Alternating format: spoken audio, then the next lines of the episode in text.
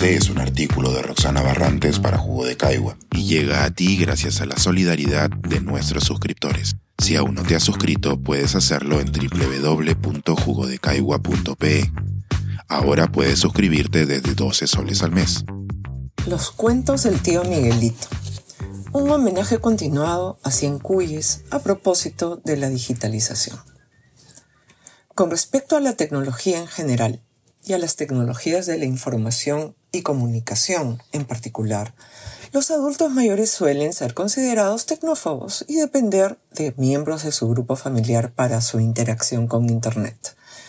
La pandemia ha sido la oportunidad o la prueba de fuego del proceso de digitalización para todos nosotros, pero sobre todo de los adultos mayores.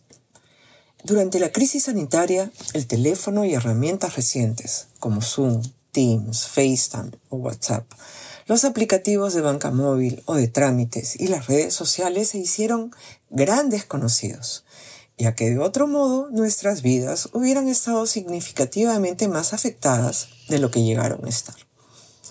Como escuché decir en las evaluaciones de las medidas de política durante la pandemia, ¿cómo te fue? Dependió del punto de desde donde partiste. Decidimos así entrevistar a adultos mayores en el Perú y Colombia respecto a los retos puestos por la rápida digitalización. El estudio completo puede leerse en el documento de trabajo 291 del IEP, COVID-19 y adultos mayores, una mirada a la brecha digital en el Perú y Colombia completar la lectura de la tragicómica novela Cien Cuyes me animó a licuar los jugos que vendrán esta y las siguientes semanas, y de ahí el título de esta columna.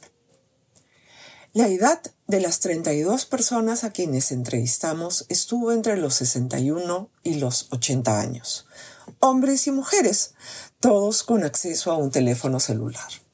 Solo dos debían compartirlo con otros miembros del grupo familiar. Dentro de cada país elegimos ciudades que contrastaran en conectividad. Mayor conectividad suele estar asociada a mejores niveles de vida en general, siendo lo opuesto con las ciudades con menor conectividad. ¿Serían las diferencias que esperábamos encontrar un resultado de la conectividad general?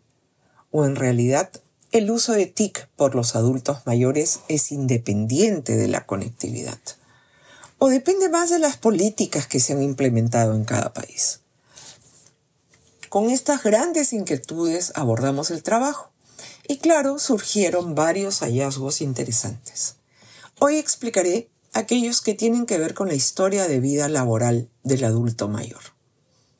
En ambos países, las trayectorias personales de nuestros entrevistados constituyen un, elemento clave a considerar a la hora de pensar en su capacidad de apropiarse y obtener beneficios de las TIC en un contexto de rápida digitalización.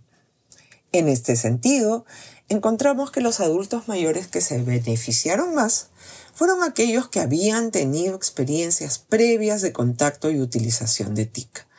Si provenían de un empleo formal y de oficina, por ejemplo, o si contaban con educación superior estos comenzaron a usar más el Internet, no solo en tiempo, sino en usos y aplicaciones. Así, la exposición a este tipo de tecnologías en alguna forma, uso de Internet y correo electrónico durante su trayectoria laboral, es un indicador importante de su capacidad futura de aprender a hacer uso de nuevas herramientas. Las desigualdades preexistentes entre los adultos mayores, es decir, aquellas desigualdades en su vida laboral adulta no hacen más que ampliarse cuando de apropiarse de nueva tecnología se trata, aún en un contexto de rápida y necesaria digitalización. El país o el nivel de conectividad pierden importancia para explicar las reacciones de los adultos mayores frente a la digitalización rápida exigida por la pandemia es la trayectoria laboral previa la que predomina. El tema es complejo e interesante. Las nuevas tecnologías han dejado de ser patrimonio exclusivo de jóvenes o profesionales. Son herramientas que acercan al mundo, vinculan a las personas, conectan. Los adultos mayores no tienen por qué ser una excepción ni verse relegados en la era de la información. Seguiremos informando. Pensar, escribir, editar, grabar, coordinar, publicar y promover este y todos nuestros artículos en este podcast cuesta y nosotros los entregamos sin cobrar.